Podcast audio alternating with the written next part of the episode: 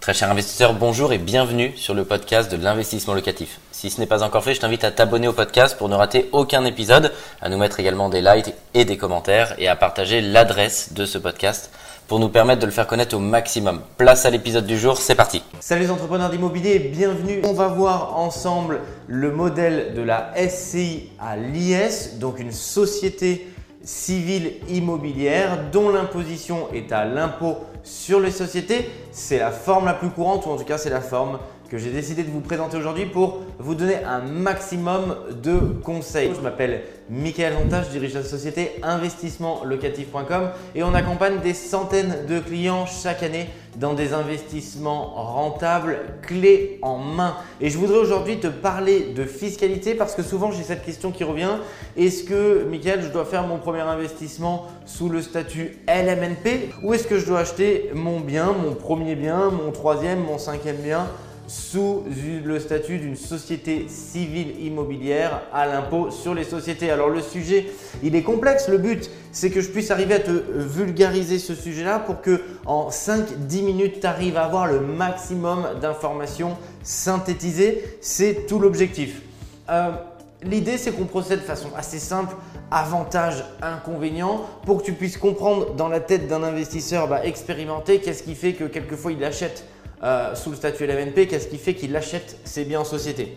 On va voir ici ensemble les trois gros avantages d'acheter en société civile immobilière à l'impôt sur les sociétés. En 1, tu vas pouvoir amortir ton bien. Alors qu'est-ce que ça veut dire amortir son bien?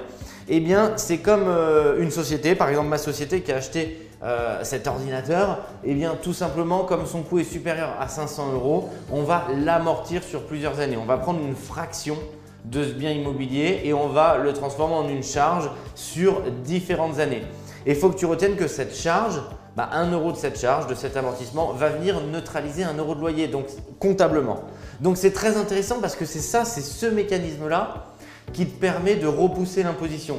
Et ce que cherche à faire tout investisseur immobilier, c'est le fait bah, d'acheter un bien immobilier, de louer, d'en faire un produit rentable et de ne pas cumuler à la fois le remboursement du bien plus l'imposition. C'est vraiment ce que tu dois éviter. Tu dois te dire, voilà, tant que je rembourse mon bien, je ne veux pas d'imposition. Ensuite, le but du jeu, c'est de le repousser. Mais s'il y en a, ça fait pas plaisir. Mais bien évidemment, c'est toujours moins grave puisque tu n'as plus la charge de remboursement. Donc déjà, l'objectif, ce sera toujours celui-là. Et l'amortissement du bien, bah, c'est phénoménal parce que par exemple, tu prends ton bien et tu prends un 20e, un 25e, un 30e de ce bien-là. Ton comptable va le faire et ça va venir neutraliser les loyers. Donc c'est une charge importante parce qu'elle va correspondre entre 30 et 50% euh, de la charge annuelle totale. C'est-à-dire que si tu as 10 000 euros de loyer, cet amortissement du bien, ça va représenter globalement entre 3 et 5 000 euros par an sur la durée de remboursement euh, de ton bien immobilier généralement et de ton tableau euh, d'amortissement. Donc du coup, c'est intéressant parce que ça va te permettre de repousser cette imposition. Donc c'est fondamental et c'est un des très gros avantages. Le deuxième, le deuxième avantage que tu as, c'est que comme une société, bah, toutes les dépenses que tu vas engager, elles vont venir en déduction sous forme euh, d'amortissement, sous forme de déficit, sous forme de charge, mais de des futurs revenus locatifs. Attention, attention, il faut que ce soit dans l'intérêt de la SCI. Ça coule de source. Si tu fais tes courses à Carrefour, bah, c'est pas dans l'intérêt de la SCI. La SCI, elle, s'en fout que tu aies fait les courses à Carrefour. C'est en rien ni pour tes locataires, ni pour le bien-être de ton logement, ni autre. Donc, il faut bien comprendre que c'est les dépenses engagées pour.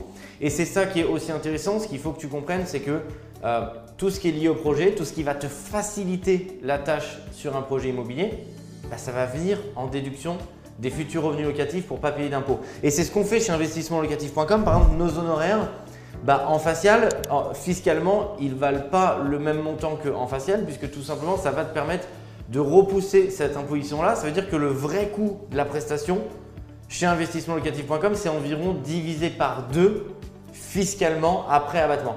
Et c'est ça qui est vraiment intéressant de comprendre. C'est pour ça qu'en fait, bah, tes frais de notaire, pareil, tu n'as pas le choix de les payer ou pas, mais ça va t'aider de façon importante à repousser l'imposition.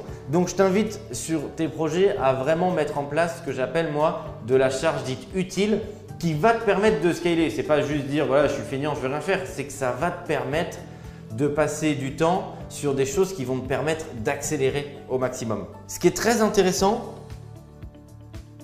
et, finalement, par rapport à ce qui est l'MNP, bah, ça prend souvent le contre-pied, c'est-à-dire que les, avantages et inconvénients sont souvent euh, la réciproque que tu achètes en direct sous le statut LMNP ou un CI à l'IS. Ce n'est pas le cas pour l'amortissement du bien, mais par contre, ça va être le cas pour ce point-là, le pilotage du revenu imposable au niveau des associés. Et ça, c'est vraiment très intéressant, c'est-à-dire, je te prends l'exemple, euh, tu es en SCI à l'IS, donc elle génère des loyers, et puis par exemple, tu as une activité à côté, tu as d'autres revenus à côté et tu ne veux pas tirer de dividendes ou de salaire de cette société-là, eh bien, ça va te permettre de limiter drastiquement euh, l'imposition et de pouvoir réinvestir depuis cette SCI ou par d'autres montages, mais tu vas pouvoir piloter cette rémunération. Pourquoi? C'est-à-dire que dans la SCI tu vas avoir le choix entre prendre des dividendes ou non et prendre un salaire ou non. Et c'est vraiment un des gros avantages par rapport au statut de loueur meublé professionnel où finalement quand tu donnes ton ribo locataire, le loyer arrive, tu le déclares, tu n'as pas le choix. Tu ne peux pas dire, bah, attendez, c'est dans le loyer, cette fraction-là, ok, je la prends, et cette autre fraction, je voudrais la réinvestir et donc qu'elle passe pas par la case fiscalité. Donc c'est ça qui est très important. Tu dois retenir que le fait de détenir de l'immobilier en, société te permet de piloter beaucoup, beaucoup, beaucoup mieux. Euh, un des autres euh, avantages, mais je peux te le rajouter là, l'idée c'était de mettre trois mais que je peux te rajouter, c'est tout ce qui est la partie transmission, donation. C'est ça qui est vraiment aussi intéressant, c'est que tu vas détenir euh, bah, des parts de cette société qui elle-même détient un bien immobilier. Et donc tu vas pouvoir beaucoup mieux bah, organiser euh, la, transmission de ton patrimoine le jour où tu souhaites le faire envers par exemple tes enfants à fiscalité beaucoup plus douce que si tu détenais en direct. Donc, c'est que ça, ça rentre pour moi dans le pilotage, à la fois de la rémunération, à la fois euh, de la transmission, c'est que tu vas avoir beaucoup plus de flexibilité que si tu détenais ton bien en nom propre. Alors, il n'y a jamais de Je te fais la correction. Il n'y a jamais de, formule miracle. C'est souvent ce que je dis en fiscalité. Souvent on dit, mais comme s'il y avait une seule bonne solution. Est-ce que je dois acheter en direct? Est-ce que je dois acheter en société? Comme s'il y avait une solution miracle. Il n'y a pas de solution miracle en fiscalité. Il y a une solution par, il y a une meilleure solution par rapport à ton projet, par rapport à ton âge et par rapport à, ce que tu veux faire du bien immobilier. Donc il n'y a pas une meilleure solution. Il y a une meilleure solution par rapport à une personne donnée. Euh, les limites, les inconvénients. Le grand 1 et de façon majeure, ça va être la plus-value. Pourquoi? Parce que quand tu détiens en direct, plus le temps passe, plus le temps joue pour toi, tu es dans un régime de particulier de la plus-value et plus la plus-value va diminuer jusqu'à devenir zéro. C'est exactement l'inverse en société. Ton bien, il vaut 100. Tu l'amortis. On l'a dit ici, c'est un désavantage. Donc comptablement, dans la valeur marché réelle, il vaut toujours 100, euh, voire plus si tu es sur un marché haussier mais dans la valeur comptable, comme tu l'amortis, il se déprécie.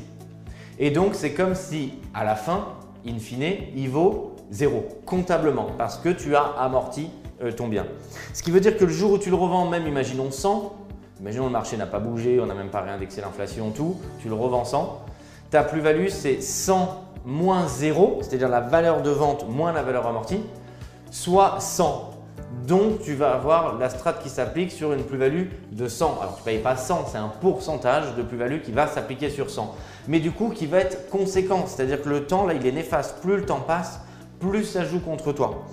Un grand merci d'avoir suivi cet épisode jusqu'au bout. Je te donne rendez-vous pour un prochain épisode. Si ce n'est pas le cas, abonne-toi au podcast, partage-le, mets-nous un like et tu peux également retrouver plus de conseils sur YouTube avec plus de 300 vidéos gratuites.